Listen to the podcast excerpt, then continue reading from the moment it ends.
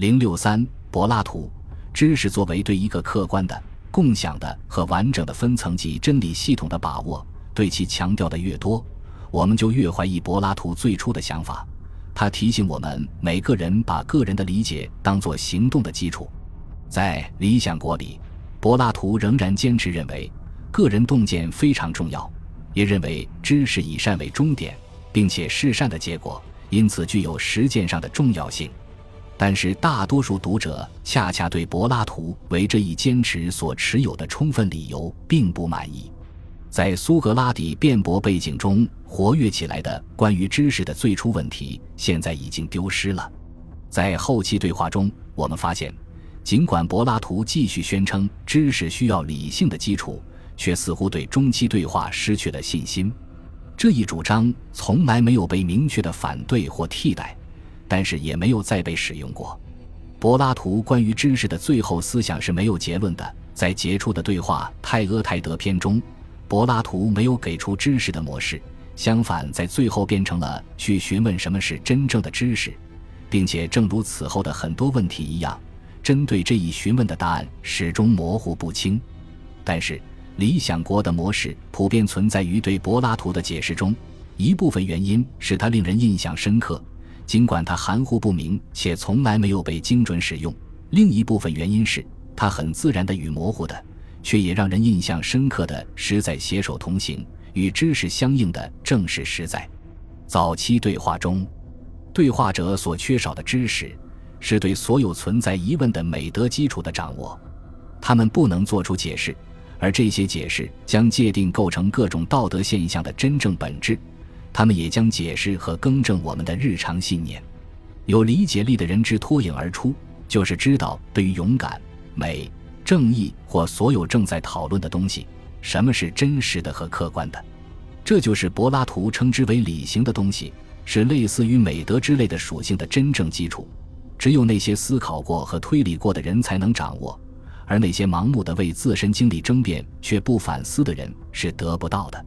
知识越来越被看成是系统化的纯粹推理，与之相应的是，理性也被认为是纯粹思想的客体，以一种神秘的方式与我们的经验相分离。人们常说，柏拉图有一套关于理性的理论，这一理论甚至支配着他全部的工作。事实上，理性很少出现，也一直以非技术性的方式被讨论。他们回应各种需求。这些需求从来没有被系统的组织在一起，他们只是在早期对话和中期对话里非常突出，朝着永远宏大且包容一切的形式概念方向不断发展。他们是纯粹思想的课题，因此与我们的经验分离。然而，他们以一种奇怪的方式激励我们去掌握它们，使我们脱离对日常生活的关注。在《斐多篇》《会饮篇》《理想国》。和《斐德罗篇》里，柏拉图对这种思想进行了著名的诗性表达，即我们的推理部分会趋近理性，既经过严格论证，也通过一种神秘的交流，而且通过比较，我们发现余生是毫无价值的，仅仅是一种消遣。如果我们问什么是理性，我们会得到各种各样的回答，他们是知识的对象。最主要的思想是。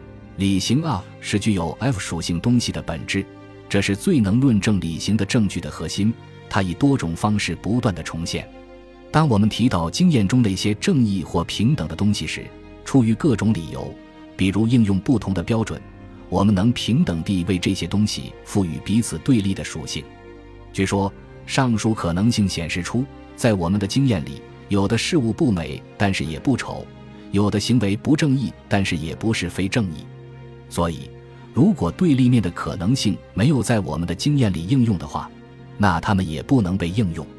然而，只有理性，理性 F 在本质上是 F，从来不会是非 F。在我们的经验中，F 的事物或行为分有同时也缺席。这一论证仅适用于有对立面的术语。所以，当它服务于早期对话中柏拉图所运用的术语时，比如正义、美、和平等时。就不会显示出存在着方形或三角形的理型，以及诸如像人或桌子这样的物体的理型。柏拉图是否曾严肃地认为这些东西应该也有理性？这一点还存在着争论。如果他是这么想，那么动机是什么？在《理想国》第十卷里，我们找到了著名的床和桌子的理型，但是在《巴门尼德篇》里，年轻的苏格拉底却说，他甚至连各种物体是否有理型也不确定。柏拉图也从未触及另一问题的根本。鉴于上述论证，为什么他下结论说，他们只是好事物的对子的理型，而不是丑、非正义等其他东西的理型？大多数情况下，他忽略了这些。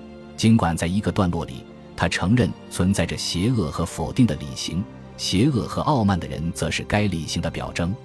在我们的经验中，属性一直受对其对立面的可能的应用的影响。作为属性实质上的承担者。理型的作用就解释了它们的部分用途。例如，在斐多篇里，他们很好的解释了为什么我们经验中的事物具有其特性。但某些理型的作用并不明确。例如，有时它们被认为是稳定的和不变的对象，与我们经验中不断变化的对象截然相反。不过，我们偶尔会发现理型成为物体的模式。最重要的是。理型与假想的具体物体拥有某些特性的缺陷方式形成对照，但有时则是对象或行为的类型提供了这一对照。然而，有时它们与具体对象本身形成对照，后者的缺陷被认为是变化，或者甚至是它们有很多个而不止一个。由于对话的形式，柏拉图从未说过关于理性的哪个论点是最基本的，以及它们之间有什么联系。由于论点和讨论的背景在程度与结果上差别过大，理性的基本动机是什么，始终没有弄清楚；理性的范围，他们主要反对的对象是什么，也都没有弄清楚。理性的理论根本就不是一个理论，只是想象着把我们在不同文献中看到的不同观点整合起来，却没有机会回答关于理念总体结构的问题。该理论吸引了对上述问题毫不关心却能在想象中进入其精神的人，但就是在以下这些人当中，也发现这个理论引人入胜。他们想追究上述问题，并且想看当严密组织这些问题时，是否有一个融贯的理论存在。在这些人中，亚里士多德是最重要的一位。他在《论理型》中对有关理型的不同观点及解释做了区分，并总结道。柏拉图没有一个前后一致的理型理论，在最近的柏拉图研究中，争论最多的问题是，柏拉图自己是否在后来批评了他早期对理型不加区别的接受。在巴门尼德篇的第一部分，年轻的苏格拉底提出了类似于中期对话中的理型概念，却被巴门尼德和芝诺这两个非历史的纯象征的人物驳得体无完肤。在其他的后期对话里。有很多论据在事实上批驳了柏拉图早期对理性的使用，这看起来肯定是一种自我批评，但是柏拉图没有给出明确的训示，他在热忱信念中暂时统一起来的观念，也就静静地再次土崩瓦解了。在后期对话里，他的兴趣点已发生转向，于是不再进行雄心勃勃的综合。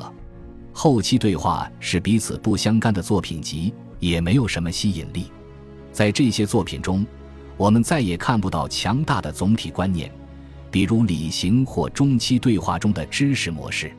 我们发现的是对具体主题细致而丰富的调查，但这些主题不适宜于综合或者进行个别的总结。哲学家们常常发现这些对话是最有益的，这当然大部分取决于这样一个事实，即我们发现柏拉图已回到传统哲学问题上。而这些都是他在早些时候不屑于讨论的。柏拉图不仅更加严肃地重视传统的哲学问题，可能这些对话写作的时间正是在柏拉图建立阿卡德米哲学学院的时候，更是在这时他开始认为，哲学思想是不能传授的东西，是一项齐心协力的和发展中的事业，而不是强烈的个人洞察力。随着柏拉图越来越多地涉及宇宙论传统。对社会的研究和对论证的考察，尤其是涉及埃利亚学派的论证，苏格拉底越来越成为一个不太合适的、时间错乱的发言角色。在这些对话里，我们不断发现，早期的不妥协态度得到了修正。柏拉图更愿意讨论和重视他人的哲学观点。斐多篇里的苏格拉底把宇宙论仅仅看成是一个错误，但是在地脉欧篇里，柏拉图认为它是哲学推理的一部分，并对物质世界提出了他自己的解释。在高尔基亚篇里，修辞被愤怒地拒绝了；在斐德罗篇里，修辞则是一个优秀的哲学理解能被很好运用的领域。在巴门尼德篇和智者篇里。柏拉图对埃利亚派问题的结构和来源给予了细致的关注，他正是曾试图通过雄心勃勃的实在理论来对此做解答。在克拉迪鲁篇里，他讨论了当时关于语言和词义的理论。最引人注意的也许是，他对伦理学和政治学的兴趣发生了相当本质的变化。在早期对话里，他关注个人美德的实现。这也是最有名的中期对话《理想国》的主题。在那篇对话里，他将兴趣充分延伸到社会，是为了解释被置放于正义社会背景下的公正之人。但是很清楚，这是一个存在于理想的正义社会中，而不存在于政治实践操作性的理想。然而，在后期对话里，我们看到柏拉图终于并且几次回到伦理学和政治学问题上，视角也发生了变化。这种视角与之前被轻视的普罗塔戈拉及其他智者的方法有很多共同之处。在政治家篇、克里蒂亚篇和法律篇里，他回到了关于社会起源这一公元前五世纪的问题上。他重视历史和史前史，从多个角度调查研究关于社会组织实际运作和建立功能稳定的真实社会的问题。他研究伦理学和政治学的角度。不再是关注个体如何成为正义的人，而是从调查者外部的视角来研究客观且具有历史感。后期对话显示出对苏格拉底曾经漠视的传统问题有了相当全面的重新思考：宇宙论、埃利亚学派的论证、对推理和修辞的兴趣、对社会进行历史和政治的研究。而且，后期对话很有可能是在哲学学校的论坛上。柏拉图教学和与学生讨论的成果，我们甚至听说柏拉图提出了未成文学说，听起来像是毕达哥拉斯学派的理论。这是一种奇怪的数学形而上学，其中宇宙的内容派生于太一和不定的二。柏拉图从苏格拉底那里出发，在历经了漫长的回归后，终于与传统重新结合。然而。如果把这一点视为核心点或者原初创意的失败，那就错了。柏拉图与哲学模棱两可的关系，正如他发现的那样，引发了他对其所回归的传统的丰富和改变。同他与写作的模糊关系一样，这一点也使其创作出前所未有、别具魅力的文集。